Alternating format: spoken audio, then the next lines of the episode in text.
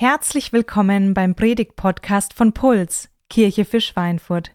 Wir wünschen dir viel Spaß mit unseren Predigten und vor allem, dass sie dich inspirieren, deinen nächsten Schritt auf deiner Reise mit Gott zu gehen. Wenn du Fragen hast oder eine Pulsgruppe suchst, dann melde dich gerne bei uns.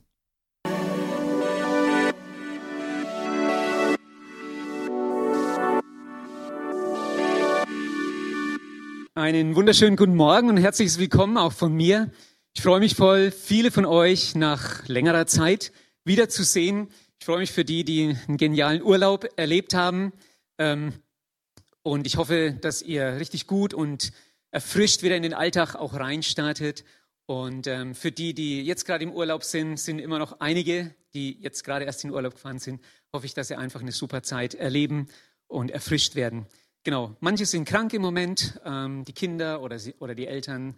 Und da wünsche ich Ihnen, dass Sie einfach auch erleben, wie Gott Sie anrührt und Ihnen gut tut.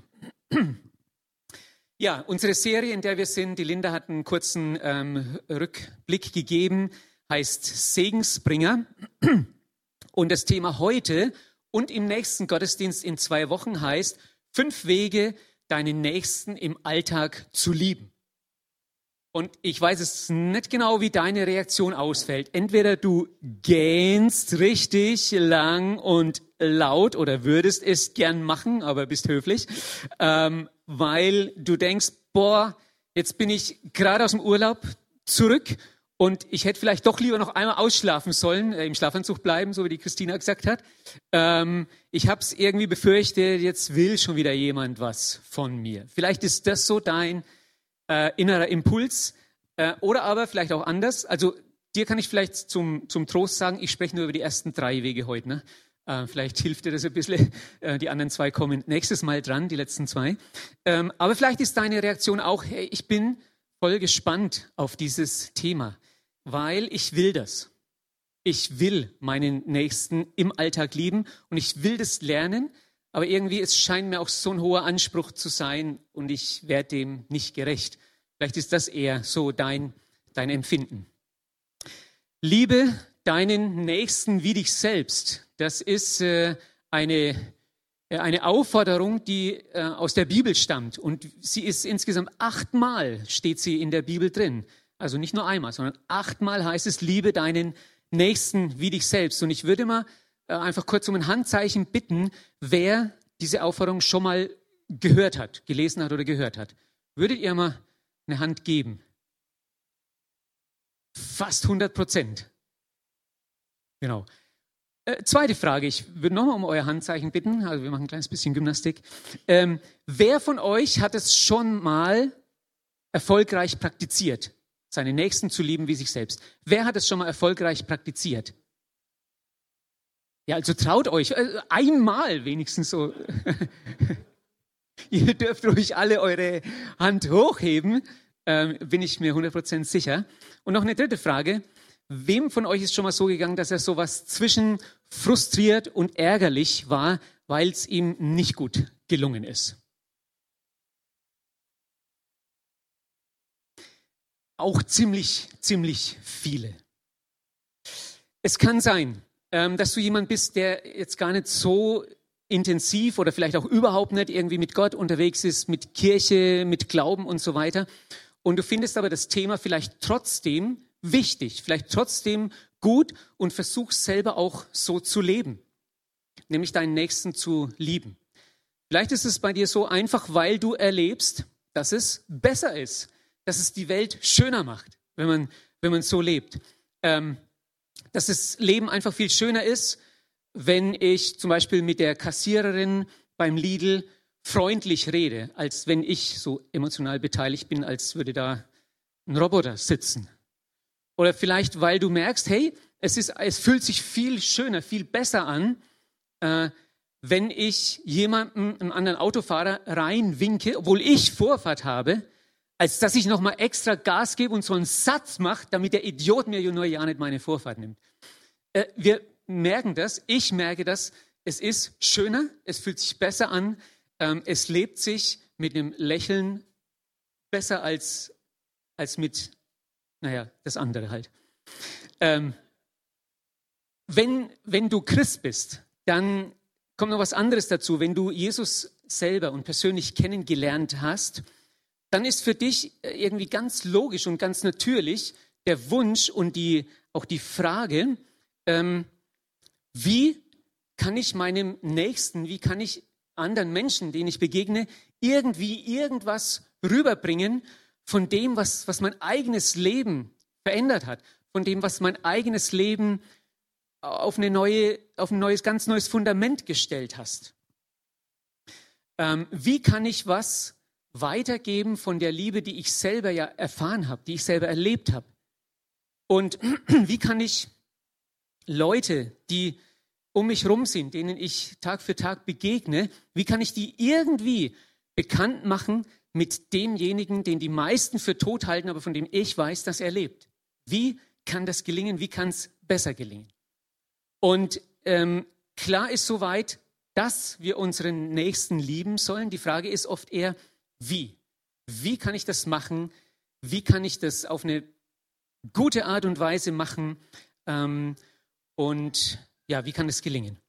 Und dabei geht es auch bei diesen fünf, fünf Wegen, da geht es nicht um irgendeine Methode. Es geht nicht um ein Konzept oder womöglich gar um ein Rezept, wie, wie man das machen könnte. Äh, es geht nicht um eine Schulung, wo man nachher, wenn man fertig ist, sich eine Teilnahmebescheinigung abholt oder ein Zertifikat abholt.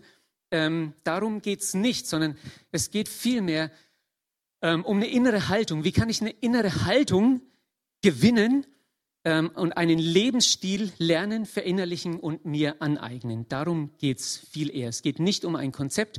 Jemand hat mal gesagt in einem, in einem Büchlein, Robert Coleman, Gottes Methode oder Gottes Konzept sind Menschen. Gottes Methode sind Menschen. Mensch zu sein, freundlich zu sein, Freund zu sein, Menschen, denen ich begegne, sie zu segnen. Und ich möchte jetzt nochmal auf dieses Wort segnen kurz eingehen. Was bedeutet das eigentlich? Ähm, vielleicht hast du schon mal irgendwie eine Postkarte oder, oder eine Textmessage geschrieben oder selber bekommen.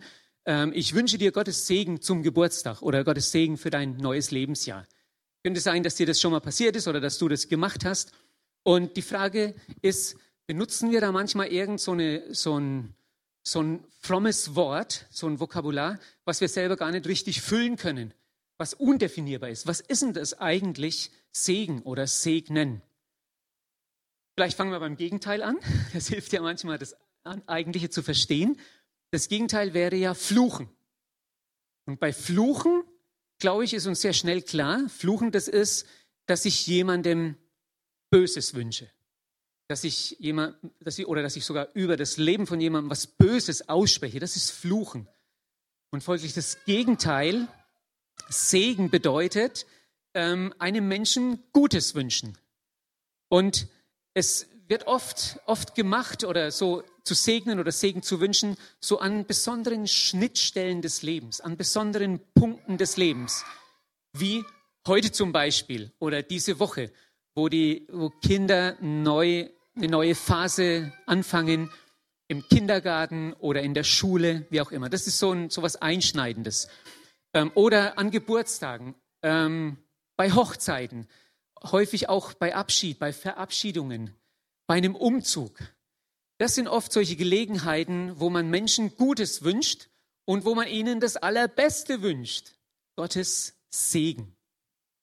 Und dieses Segnen, dieses Wünschen, das ist nicht nur so ein Wünschen, so wie, ja, ich wünsche mir wieder mal ein Gummibärchen oder so, sondern es ist mehr, es ist stärker, es ist intensiver, es ist eigentlich etwas zusprechen. Das heißt, etwas zusprechen in das Leben von Menschen, ähm, was von Gottes Seite her Realität ist, wenn sich ein Mensch für Gott auch öffnet.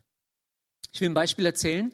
Ähm, als wir ist schon länger her, mal nach NRW gezogen sind, in die Nähe von Köln gezogen sind, ähm, hatten wir Umzugshelfer natürlich. Also von dort, wo wir hingezogen sind, kannten wir schon ein paar Leute, die haben uns geholfen, ähm, den Umzugs-LKW auszuladen und so weiter. Und äh, einige oder ja, die meisten von denen, die da Helfer waren, waren auch Leute, die an Gott glauben, die irgendwie mit Jesus unterwegs waren. Und die haben was Interessantes gemacht. Ich habe das vorher noch nie so erlebt. Sie sind mit uns, nachdem so alles aus dem LKW dann im Haus war, sind sie mit uns durch die verschiedenen Räume unserer neuen Wohnung, unseres neuen Zuhauses durchgegangen und haben in jedem Zimmer, in jedem Raum für einen bestimmten Lebensbereich gebetet und uns gesegnet. Also in der Küche, wenn wir überlegen, wofür könnten sie in der Küche gebetet haben, so für, für unseren Arbeitsalltag, für, für unser alltägliches Arbeitsleben und sowas ähm, haben sie gebetet. Dann im Kinderzimmer haben sie für unser Familienleben gebetet, für, für uns, unsere Kinder, für die Erziehung und so weiter. Im Wohn-Esszimmer, das war so eins, da wurde gebetet für unsere Beziehungen, Kontakte, Freundschaften, Nachbarschaft und dass wir da gut reinfinden und so weiter und so fort. Im Schlafzimmer haben sie für uns als für unsere Ehe als Ehepaar gebetet und im Badezimmer, ne, da waren wir nicht. Äh, Im Badezimmer waren wir nicht. Genau. Ähm, aber wir fanden das damals echt bewegend. Es hat uns berührt. Ähm, genau, wir haben das genossen. Ich möchte euch mit einem Text ähm, bekannt machen, der in der, im, in der Bibel im ersten Teil im Alten Testament steht über einen der bekanntesten Figuren ähm, aus der Bibel und eine der bekanntesten und wichtigsten Figuren für, für das Volk und die Geschichte Israels, nämlich Abraham. Später hieß er Abraham. Und es ist eine der einige, äh, eine von den Zentralstellen zum Thema Segen. Und das würde ich gerne mit euch lesen. Ihr könnt auf der Folie mitlesen. Und der Herr, also Gott sprach zu Abraham. Geh aus, dem, aus deinem Land und aus deiner Verwandtschaft und aus deines Vaters Haus in das Land, das ich dir zeigen werde. Und ich will dich zu einer großen Nation machen und dich segnen. Und ich will deinen Namen groß machen. Und du sollst ein Segen sein. Und ich will segnen, die dich segnen. Und wer dir flucht, den werde ich verfluchen. Und in dir sollen gesegnet werden alle Geschlechter, alle Völker der Erde. Das ist eine interessante Stelle. Dem Abraham ist damals von Gott was versprochen worden, nämlich Land, Nachkommenschaft und Segen.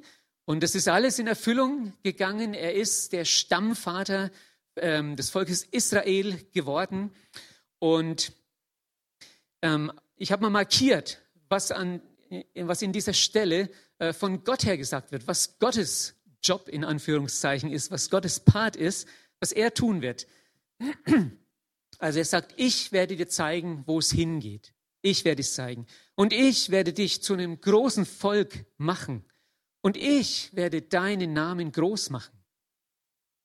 Und ich, ich will die segnen, die dich segnen. Das ist alles, was Gott ihm versprochen hat. Und auf der nächsten Folie habe ich markiert, was den, was den Abraham betrifft.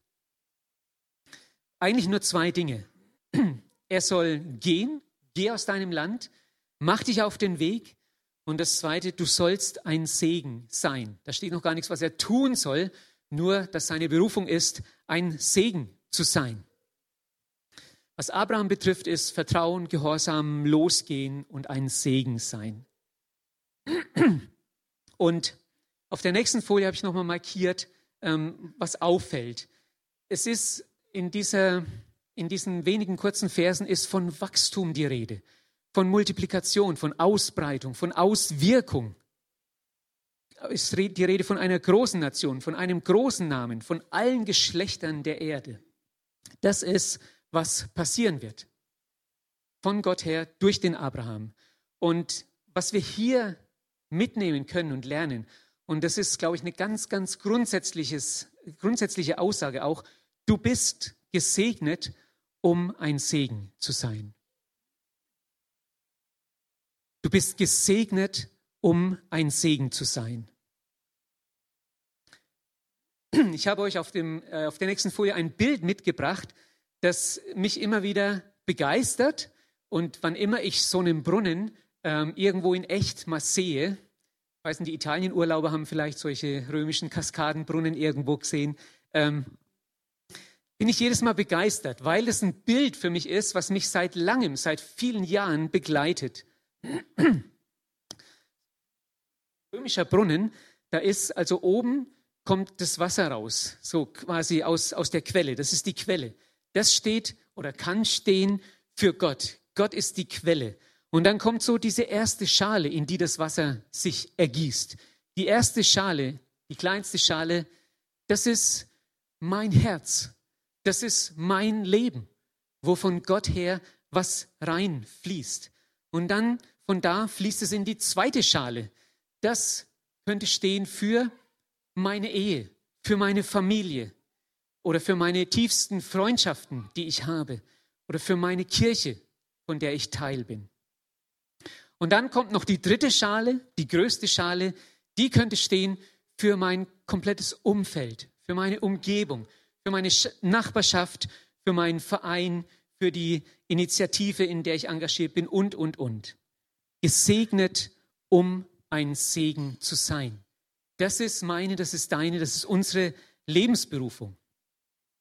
Und ich glaube, wir alle können sagen, wir sind echt materiell gesegnet. Wir sind materiell beschenkt, versorgt. Wir haben, was wir zum Leben brauchen und wir haben es, um anderen etwas abgeben zu können, um teilen zu können. Vielleicht erlebst du es, dass du getröstet bist, von Gott her getröstet. Dann bist du getröstet, damit du andere trösten kannst. Du bist wertgeschätzt, um andere aufzuwerten. Du bist getragen, um andere mittragen zu können. Dir ist vergeben, um anderen vergeben zu können. Du bist erfüllt mit einer Hoffnung, um andere ermutigen zu können. Und nochmal, das alles nicht aus uns selbst, sondern die Quelle ist Gott. Jesus hat mal gesagt, ich bin gekommen, damit sie Leben haben und Überfluss haben. Da ist dieses Überfließen drin, da ist das Bild vom römischen Brunnen drin. Ich bin gekommen, damit sie Leben haben und Überfluss haben. Du bist gesegnet, um ein Segen zu sein. Jetzt dieses Segnen, das ist im Grunde auch dieses Wort, so ein Akronym für diese fünf Wege, wie wir andere Menschen segnen können, wie wir unseren Nächsten im Alltag lieben können. Der erste Weg, deinen Nächsten im Alltag zu lieben und zu segnen, und wenn du, wenn du, wenn du nicht Christ bist, dann wirst du das wahrscheinlich nicht tun. Aber die zweite und dritte Möglichkeit, die kannst du auch machen.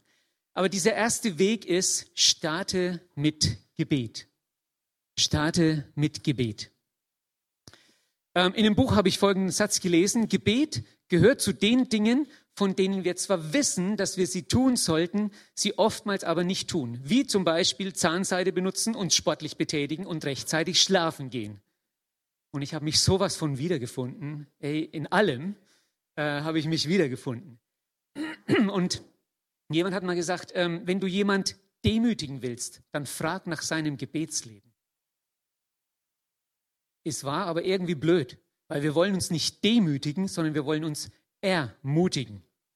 Es gibt viele Gründe, warum wir oft nicht beten. Zu beschäftigt, keine Zeit, keine Ruhe oder nicht sicher, ob es funktioniert, nicht sicher, ob es was bewirkt oder zu viele Menschen, zu viele Sachen, für die ich beten könnte und dann fange ich gar nicht erst an und so weiter und so fort. Es gibt immer viele Gründe, warum wir nicht beten. Aber ähm, ich will nicht so einen klassischen Appell, hey, du musst mehr beten, loslassen, weil uns das allen nichts hilft. Aber es ist trotzdem die Wahrheit, dass wir das brauchen, diese Verbindung zu Gott, weil durch, durch Gebet verbinden wir uns mit der Quelle, die in anderen Menschen Veränderung bewirkt. Und durch Gebet verbinden wir uns auch mit der Quelle, die uns selber verändern wird. Durch Gebet fängt unser Herz an, so zu schlagen, wie Gottes Herz schlägt. Durch Gebet fangen wir an, Menschen so zu sehen, wie Gott sie sieht. Durch Gebet öffnen wir uns für Gott und für die Führung seines Geistes. Und durch Gebet richten wir uns gedanklich auch auf ihn aus und lernen, so seine Impulse, seine Impulse im, Alltag wahrzunehmen, wenn er uns an irgendetwas erinnert oder uns zu irgendwas auffordert, dass wir diese Stimme, diese Impulse wahrnehmen und nicht wegschieben. Wir fragen immer, wie war das bei Jesus? Wie hat Jesus das gemacht? Jesus war der ultimative Segensbringer, hat äh, Lukas in der letzten Predigt oder in der vorletzten ähm, gesagt. Wie, wie war das bei Jesus? Wir sehen, dass er, als er hier auf dieser Erde gelebt hat, das selber immer wieder gebraucht hat und gesucht hat. Den Rückzug zum Beten, einfach zum, ja, mit seinem Vater im Himmel zusammen zu sein. Er hat das regelmäßig gemacht, irgendwo in einsame Stelle oder so. Oder er hat auch spontan Gebete gebetet, mitten im Alltag, als er zum Beispiel bei einer Beerdigung war und so weiter und so fort. Oder bei einer großen Veranstaltung. Und es gibt zwei Aussagen über Jesus selber, die deutlich machen, wie sehr er zuerst dieses Gebet, wie, wie er mit Gebet auch gestartet hat und angefangen hat, immer in Johannes, Im Johannesevangelium 5,19, da lesen wir, das sagt Jesus von sich, der Sohn, also der Sohn Gottes, der tut nur, was er den Vater tun sieht. Was immer der Vater tut, das tut auch der Sohn. Also ich schaue, was mein Vater im Himmel macht und das tue ich auch. Oder im Kapitel 12 im selben, im selben Johannesevangelium sagt Jesus, ich habe nicht aus mir selbst heraus geredet. Der Vater, der mich gesandt hat, der hat mir aufgetragen, was ich reden und verkündigen soll. Also er hört auch auf Gott und hört, was er reden soll. Es macht diese Abhängigkeit deutlich, die Jesus hatte und wollte und gesucht hat. Ich denke, manche von uns hatten oder haben Eltern, die schon bevor wir geboren sind, für uns gebetet haben, für dich gebetet haben. Oder vielleicht sind welche gerade Eltern oder werdende Eltern oder was auch immer und beten schon für ihr Baby, ähm, das gerade geboren ist oder demnächst geboren wird, wie auch immer. Ähm, oder manche haben einen Oma, äh, eine Oma oder einen Opa, die schon immer für dich gebetet haben. Und ich bin kürzlich über einen Satz gestolpert, wo, wo, folgendes, wo es folgendermaßen hieß, kannst du dir vorstellen, dass dir jeden Tag Menschen über den Weg laufen, für die noch nie jemand gebetet hat. Kannst du dir vorstellen, dass dir jeden Tag Menschen über den Weg laufen, für die noch nie vorher jemand gebetet hat? Was glaubst du, wie viele Menschen es in Schweinfurt, Stadt und Landkreis gibt, für die noch nie auch nur ein einziges Gebet gebetet wurde?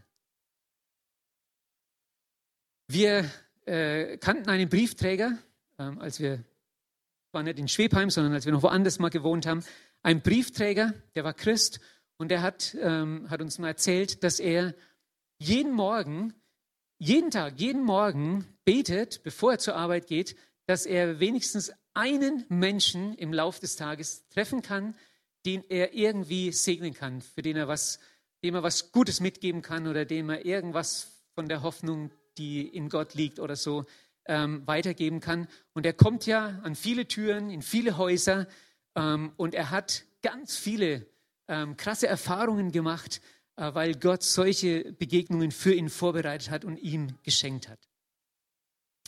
Wenn du für Menschen betest, dann segnest du sie bereits.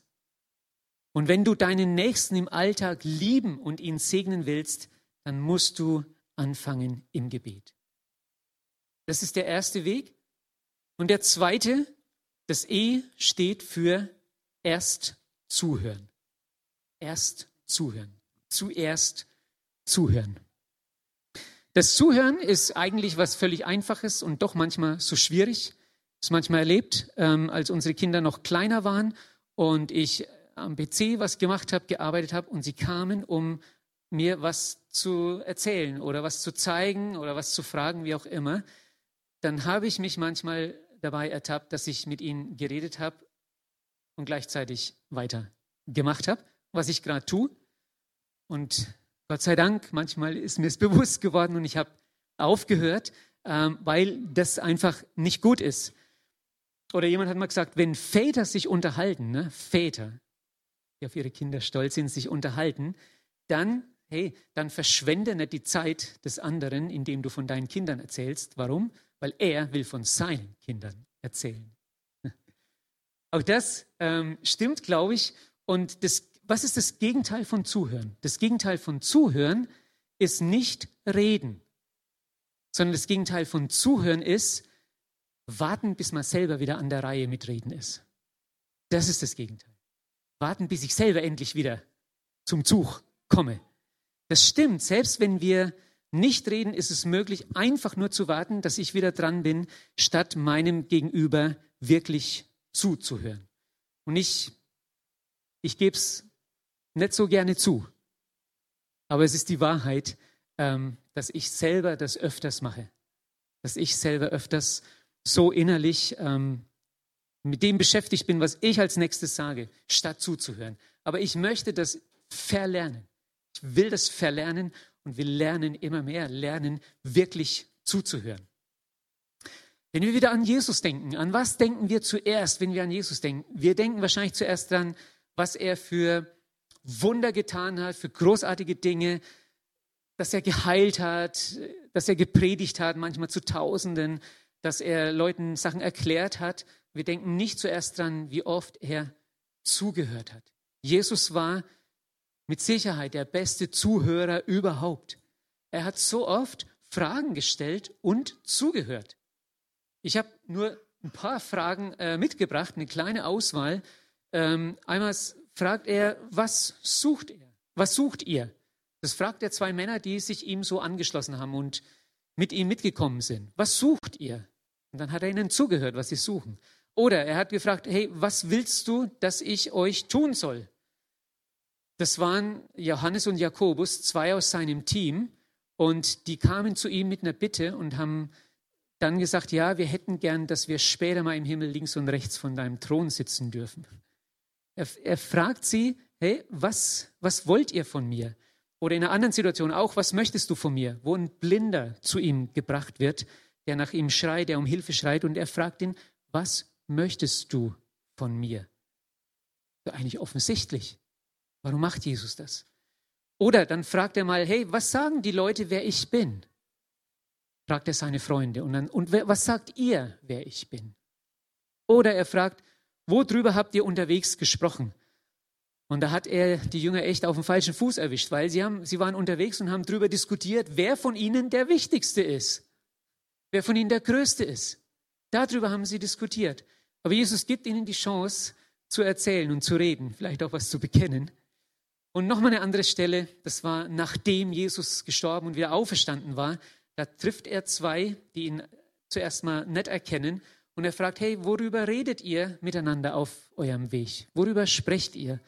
Und dann fangen sie an zu erzählen, sag mal, hey, bist du der Einzige, der nicht mitbekommen hat, was in Jerusalem passiert ist? Und sie erzählen von Jesus. Später erkennen sie, dass er selber mit ihnen spricht. Jesus hat viele Fragen gestellt und er war ein richtig, richtig guter Zuhörer.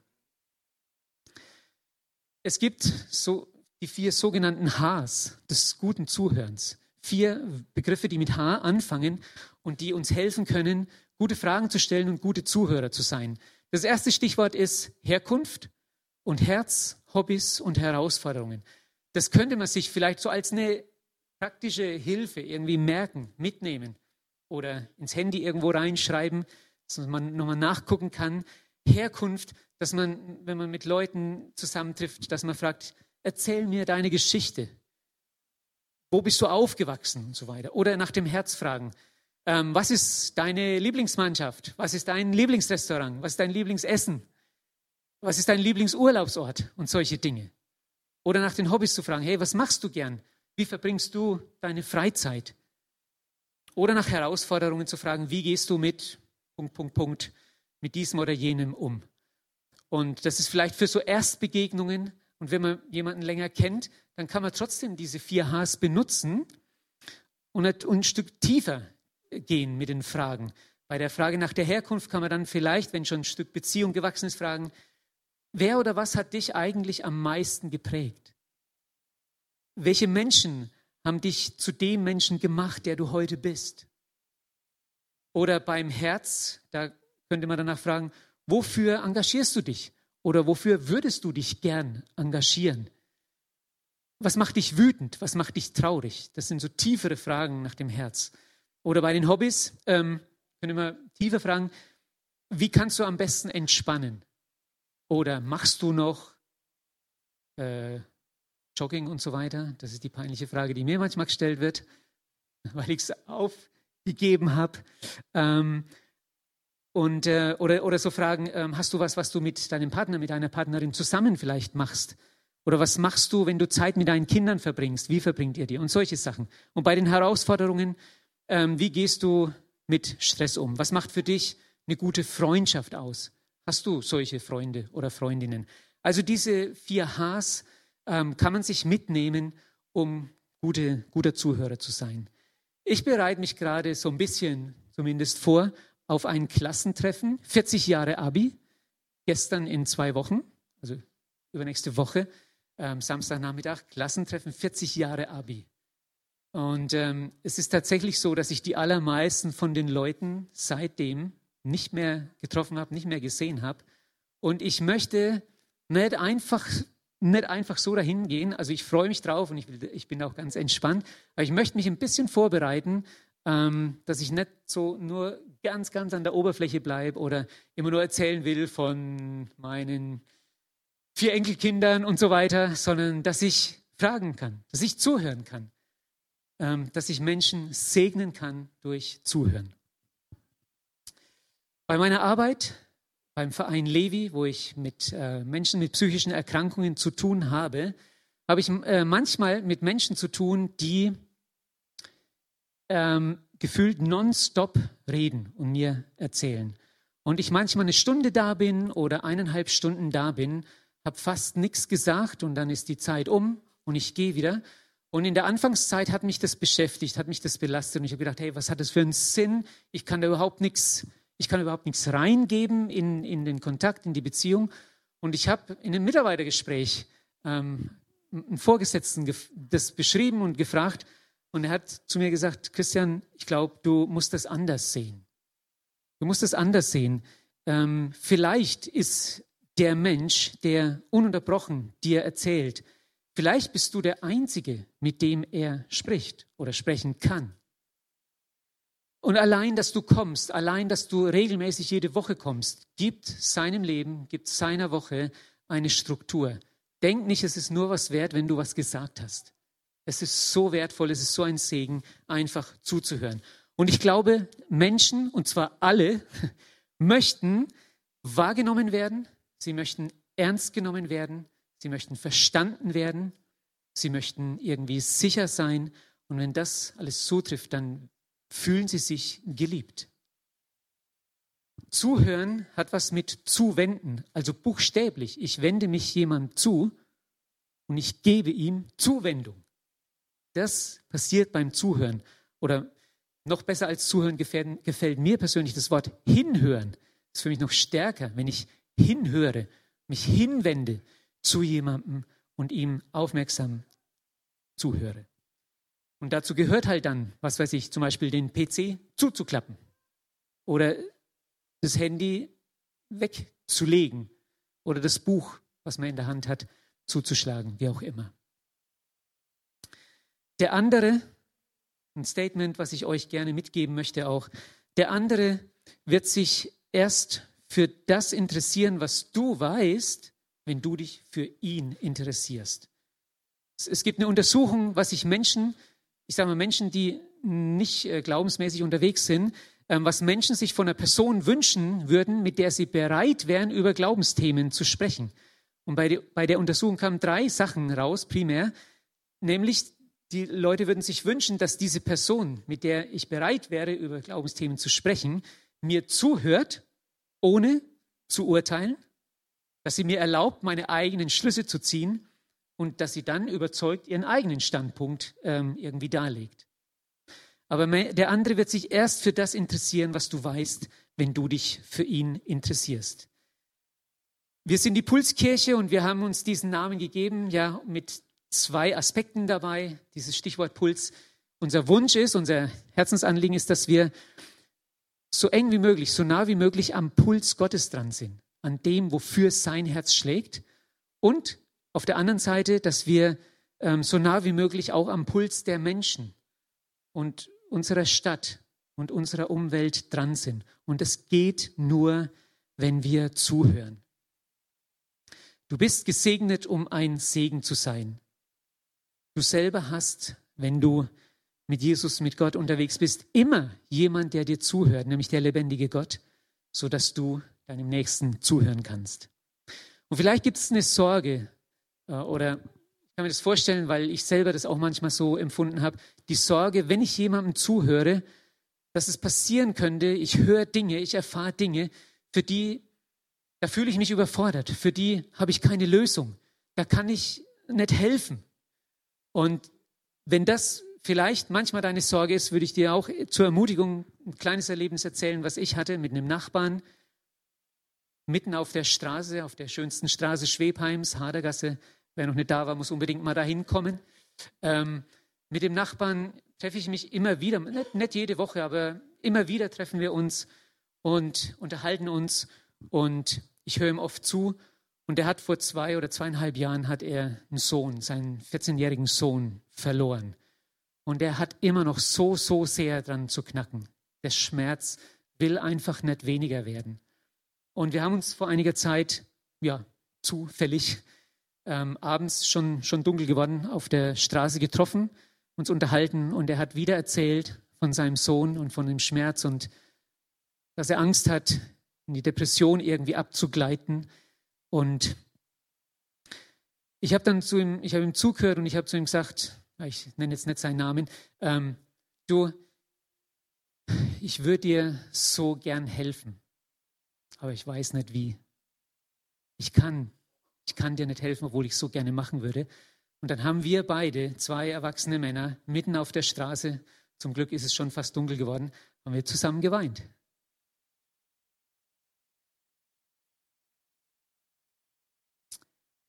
Und ich glaube, ich habe ihn gesegnet, obwohl ich ihm nicht helfen konnte. Genau, also das der zweite, der zweite Weg. Durch dein Zuhören wird Gott deinen Nächsten segnen. Und der dritte Weg, für heute jetzt auch dann das letzte, ist deinen, der dritte Weg, deinen Nächsten im Alltag zu lieben und zu segnen. Das ist gutes Essen. Und es gibt Sachen, die passen einfach so richtig gut, super gut zusammen. So wie fränkische Bratwürstle und Sauerkraut oder Burger und Pommes. Es gibt Sachen, die passen einfach 100 Prozent, 1000 Prozent zusammen. Und so ähnlich ist auch das Zuhören und gutes Essen. Das passt genial zusammen. Und ich würde mal fragen kurz, was war so die eindrücklichste Mahlzeit, die du jemals eingenommen hast, erlebt hast? Überleg mal kurz. Was war das eindrücklichste Essen, die eindrücklichste, besonderste Mahlzeit, die du jemals erlebt hast? Fällt dir irgendwas ein? Aus Zeitgründen frage ich jetzt nicht, aber quatsch doch nachher bei einer Tasse Kaffee mal darüber, was deine besonderste Mahlzeit, die du je in deinem Leben erlebt hast, ähm, gewesen ist. Ähm, tausch ein bisschen drüber aus. Meine Erinnerungen an besondere Mahlzeiten, ein paar, zwei, die sind über 30 Jahre alt und die sind immer noch präsent, weil sie für mich so besonders waren. Das eine war ein Essen mit Iranern in Nürnberg. Und da war ein Iraner, der ist aus USA gekommen, also ein Iraner aus USA, hat in Deutschland Chinesisch gekocht. Ähm, wir haben Knoblauchzehen wie Chips gefuttert. Und, aber das, das war auch besonders, aber das war nicht das ganz Besondere, äh, sondern das war einfach diese Erfahrung, wie Essen Kulturen verbindet. Und das Allerbesonderste war noch nicht mal das Interkulturelle, sondern dass äh, ein junges Ehepaar also die, die deutschen Iraner, nicht der amerikanische Iraner, sondern die deutschen Iraner, gerade kurz vorher angefangen hatten, ihr Leben mit Jesus zu leben. Und dann waren wir als zwei Deutsche da noch mit dabei. Und das war ein Essen, das werde ich nie mehr vergessen. Das andere war überhaupt nicht aufsehenerregend. Da waren wir bei einer Familie eingeladen, äh, eine große Familie, äh, ziemlich engagiert. Und es gab, wir waren zum Essen eingeladen, es gab eine ganz einfache Brotzeit. Dicke Holzbrettchen, Messer, jeder konnte sich vom Brot was abschneiden und von der, von der Hartwurst, sagt man hier, Salami, Hochdeutsch, falls jemand Hartwurst nicht versteht, ähm, konnte man sich was abschneiden. Es war ganz schlicht, ganz einfach. Und diese, diese Familienmama hat äh, damals gesagt, wichtig ist nicht, was man isst, sondern mit wem man isst. Wichtig ist die Gemeinschaft. Und das hat mich damals so beeindruckt. Ich habe mir gedacht, naja, hätten ja was Warmes machen können oder ne, so überhaupt, es hat mich so beeindruckt, weil ich gedacht habe, genau darum geht's. Genau das ist es, ist für uns ein Vorbild geworden. Gutes Essen kann auch einfaches Essen sein. Es kann sogar das Bier über den Gartenzaun sein. Ich war einmal in, in, ich war einmal in, ähm, in einem Slum in, in Nairobi ähm, bei einer Familie zu Besuch und die konnten mir kein Essen anbieten, weil sie nichts hatten, aber mir, sie haben mir eine Original Coca-Cola angeboten, um mich zu ehren. Jesus, schauen wieder kurz auf Jesus. Jesus hat ganz, ganz viel mit Essen zu tun. Wenn man das liest, sein, die Lebensberichte über ihn, ganz viel Wichtiges ist während Mahlzeiten passiert. Jesus hat ganz viel Segen ausgeteilt durch Essen und während dem Essen. Da gab es so eine Hochzeit, ne, am Anfang, wie öffentlich wurde, Hochzeit in Kana. Dann hat er mal 5000 Leute satt gemacht. Es gab viele persönliche Besuche und Tischgespräche bei Freunden, auch bei Gegnern äh, zu Hause. Ähm, nach seiner Auferstehung, als er den Jüngern zum ersten Mal erschienen ist und die gedacht haben, sie sehen Gespenster, hat er gefragt, habt ihr was zu essen hier? Lasst mich mal was essen und dann seht ihr, das fällt nicht durch. Also ich bin kein Geist, ne? ich bin es wirklich. Ähm, oder kurze Zeit später hat er seine, für seine desillusionierten Freunde am Strand ähm, ein, ein Fischfrühstück vorbereitet. Also es ging ganz viel ums Essen. Ich habe euch noch einen Text mitgebracht als Jesus weiterging und am Zollhaus vorbeikam, sah er dort einen Mann sitzen, der hieß Matthäus. Und Jesus sagte zu ihm, folge mir nach. Und da stand Matthäus auf und folgte Jesus. Später war Jesus im Haus des Matthäus zu Gast und viele Zolleinnehmer und andere Leute, die als Sünder galten, waren gekommen und nahmen zusammen mit ihm und seinen Jüngern an dem Essen teil. Als die Pharisäer, die Frommen, das sahen, sagten sie zu den Jüngern, wie kann er nur? Wie kann euer Meister nur zusammen mit solchen Leuten essen. Wie kann man nur? Das war der Abschaum, das waren die, in dem Haus waren die VIPs, der damals ähm, Randgesellschaft waren dort zusammen und Jesus isst mit ihnen. Und das hat ihm dann auch einen Titel eingebracht ähm, auf der nächsten Folie. Der Sohn des Menschen, das ist, das ist ein Titel, den Jesus für sich selber verwendet hat, der verstanden wurde damals. Der ist gekommen, und er isst und trinkt wie jedermann. Und da sagt ihr, was für ein Fresser und Säufer, dieser Freund der Zöllner und Sünder. Vorher ging es um Johannes den Täufer, der hat viel gefastet und da haben sie gesagt, was ist denn das für ein Typ? Ja, der isst nichts. Und dann kam Jesus, der hat gegessen und getrunken. Er war natürlich kein Fresser und Säufer, aber dann haben sie immer was zu kritisieren gehabt.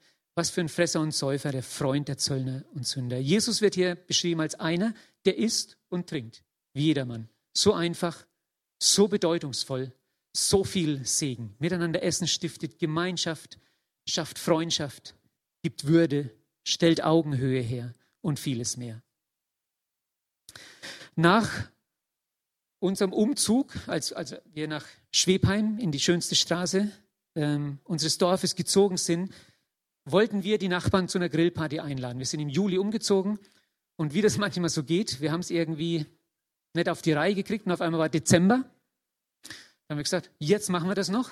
Jetzt laden wir die Nachbarn ein und haben unterm Carport so Heizpilze aufgestellt, Papiertische und waren ungefähr 30 Leute aus der Nachbarschaft und ähm, ja, viele Wolldecken gehabt und so und Nachbarn, die sonst nicht so viel miteinander zu tun hatten, saßen plötzlich gemeinsam unter einer Wolldecke, haben da gekuschelt.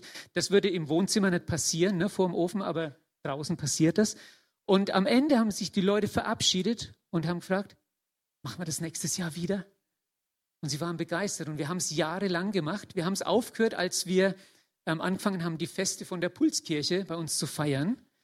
Aber da kommen nicht alle unsere Nachbarn, die sonst gekommen sind, weil das ist ihnen irgendwie zu viel. Da ist ihnen zu viel los und deswegen haben Susanne und ich beschlossen, wir fangen dieses Jahr im, im, im ähm, Dezember, machen wir wieder Fortsetzung mit unserem Nachbarschaftsfest zusätzlich. Ihr seid auch dann dabei. genau. Ähm, einfach, weil es Leute segnet, weil sie es genießen. Die Pulskirche ist ja vielleicht ein bisschen bekannt oder verschrien als Partykirche, so, weiß nicht. Könnte sein, ist nicht schlimm, wir wären stolz drauf, weil von Anfang an das feste Feiern ein wesentlicher Bestandteil unserer, unseres Kirchenlebens gewesen ist und immer noch ist. Also regelmäßig zu allen vier Jahreszeiten. Ähm, plus zusätzlich Mitarbeiterparty, Kleingruppen, Pasta-Party, äh, Makrelen- und Fischstäbchen-Party. Das ist ein Insider, versteht nur unsere Kleingruppe. Ähm, und man kann alle Gelegenheiten nutzen, ob wir demnächst Taufe feiern oder ob Fußball-WM ist, kann man immer nutzen, um zu essen und Gemeinschaft zu haben, zu feiern. Und das ist wie in der ersten Kirche, wo es heißt, dass sie sich täglich in ihren Häusern getroffen haben, um miteinander zu essen und das Abendmahl zu feiern und ihre Zusammenkünfte. Und das ist, äh, was, was ich liebe, wie das beschrieben ist. Ihre Zusammenkünfte, also wenn sie sich getroffen haben, waren von überschwänglicher Freude und von aufrichtiger Herzlichkeit geprägt. Das hat die Atmosphäre ausgemacht. Überschwängliche, echte Freude und Aufrichtigkeit, nichts hintenrum, eine herzliche, aufrichtige Fröhlichkeit. Die nächste Gelegenheit ist übrigens diese Woche, kommende Woche Freitag, ne? In Schwebheim, in der schönsten Straße des Dorfes, um es nochmal unterzubringen. Ähm, Grill und Chill und Live Music. Manche von Puls hier sind da beteiligt oder eine ganze Reihe. Und ihr seid herzlich ähm, eingeladen, dabei zu sein. Du bist gesegnet, um zu segnen. Wir sind gesegnet, um zu segnen. Im Psalm 23 heißt es mal, da betet jemand und sagt zu Gott, du lädst mich ein und deckst mir den Tisch. Gott deckt für mich den Tisch, segnet mich und ich lade andere ein, an diesen Tisch mit Platz zu nehmen und Gottes Güte zu erfahren. Das ist Gastfreundschaft. Das ist Segen. Gott deckt mir den Tisch, beschenkt mich, segnet mich. Ich lade andere ein, an diesen gedeckten Tisch sich auch beschenken zu lassen. Vielleicht hast du kleine Einwände. Einer könnte sein, ja, aber ich habe einfach so wenig Zeit. Und das stimmt, das geht mir auch so. Äh, irgendwie haben wir immer zu wenig Zeit. Aber vielleicht ist eine Hilfe zu überlegen, was, auch wenn du ganz wenig Zeit hast und ganz viel Stress hast, es gibt ein paar Dinge, die machst du trotzdem. Du selber wirst trotzdem essen. Wahrscheinlich dreimal täglich. An manchen Tagen vielleicht viermal, wenn Kaffee noch dabei ist. Aber das wirst du wahrscheinlich nicht, egal wie viel Stress du hast, wirst du wahrscheinlich nicht ausfallen lassen. Und deswegen ähm, nutz das, was du sowieso machst. Punktuell natürlich. Nutz es, um mit jemand zusammen trotzdem zu essen, auch wenn du viel um die Ohren hast. Ich glaube, das geht, das ist möglich. Ähm, überleg mal eine Woche, sieben Tage, drei Mahlzeiten, dreimal sieben, 21. Mit Kaffee wären es 28. Und überleg, dass du ein oder zwei Mal in der Woche mit jemandem zusammen, bei dir oder im Lokal oder bei ihm oder in der Kantine auf Arbeit, egal wo, einfach ähm, isst und eine zweite Frage und Einwand, die vielleicht du hast, ja, wie ist es denn? Soll ich lieber Zeit verbringen, also die Zeit, die oft knapp ist, mit Leuten aus meiner Kirche?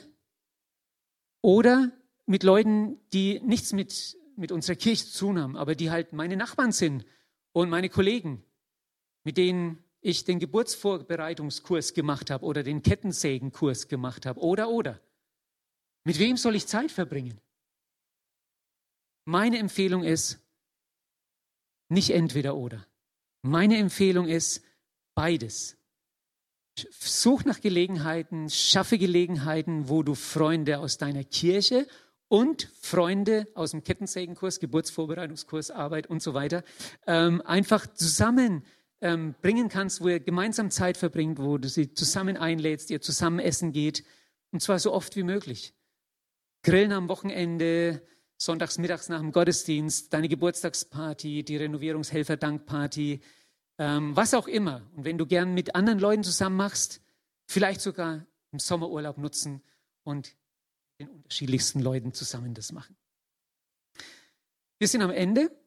Was nochmal, um was geht's? Das möchte ich nochmal ganz kurz ähm, auf den Punkt bringen. Es geht nicht bei diesen fünf Wegen, von denen wir drei angeguckt haben, es geht nicht um so das Pfadfinder-Motto, jeden Tag eine gute Tat, obwohl das auch nicht das Schlechteste ist. Aber darum geht es nicht. Es geht nicht um ein Programm, das wir abarbeiten. Es geht nicht um eine Liste, die wir abhaken. Wenn du es, diese fünf Wege, wenn du es als Checkliste siehst, die du abhakst, dann werden deine Nächsten sich auch als Projekt empfinden. Nein, es geht um einen einfachen und ich glaube, man kann wirklich sagen, um einen einfachen und alltäglichen Weg, um Menschen um uns herum zu segnen. Es geht um eine Herzenshaltung, die einen Lebensstil letztlich hervorbringt. Was kannst du machen? Du kannst dieses S-E-G-N-E, -E, das kannst du, wir stellen euch, wenn du willst, was zur Verfügung, ähm, als auf deinem Bildschirm, als, als Bildschirmhintergrund drauf machen. Vier Wochen kannst du gern wieder deine Frau ähm, dahin äh, machen. Aber für eine Zeit einfach mal, das als Bildschirmhintergrund, als täglich vielfache Erinnerung. Wir schauen so oft auf unser Handy. Ähm, das ist eine Möglichkeit.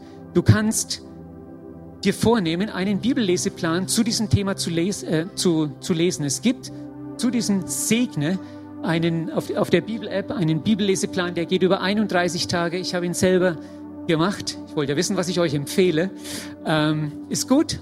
Ähm, das kann man begleitend zur Predigtserie äh, machen oder als Kleingruppe zusammen machen. Stichwort Kleingruppe, das ist ein anderer konkreter Schritt. Du kannst Teil einer Kleingruppe, wir sprechen auch von Pulsgruppen werden, du kannst dort Freunde finden, du kannst dort Freundschaft leben und erleben. Wir starten jetzt gerade diese Woche in ein neues Trimester. Die starten alle neu, die Gruppen.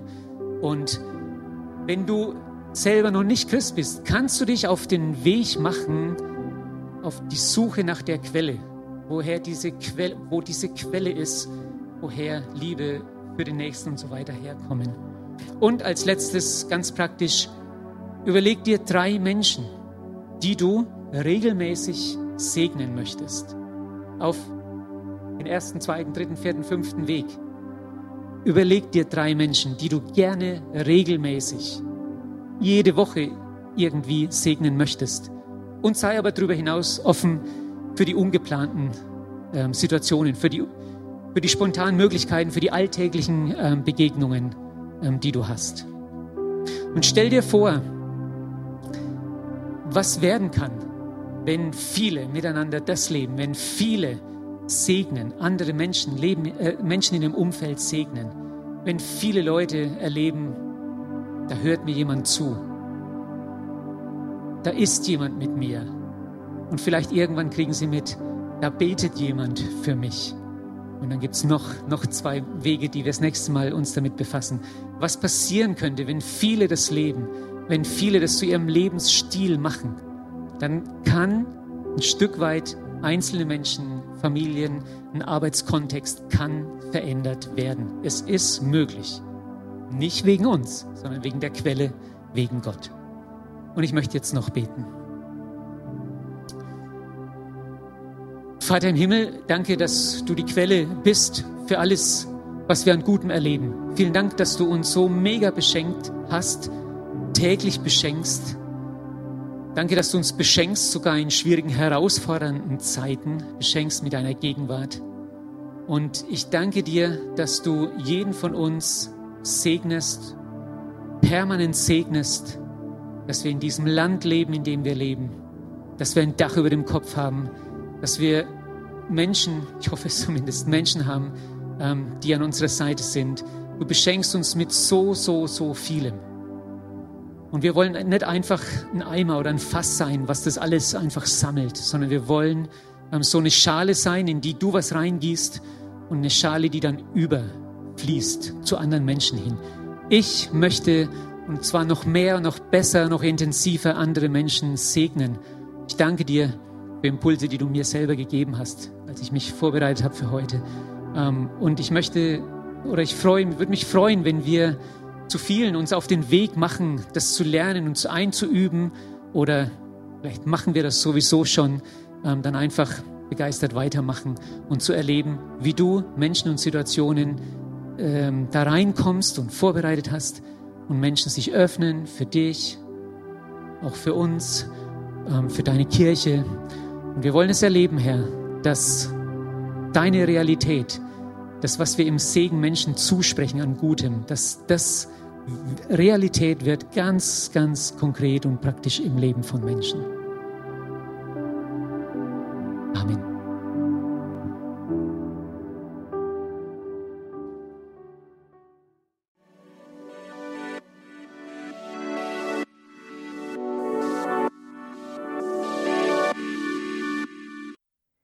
Wir hoffen, dass dir diese Predigt gefallen und geholfen hat.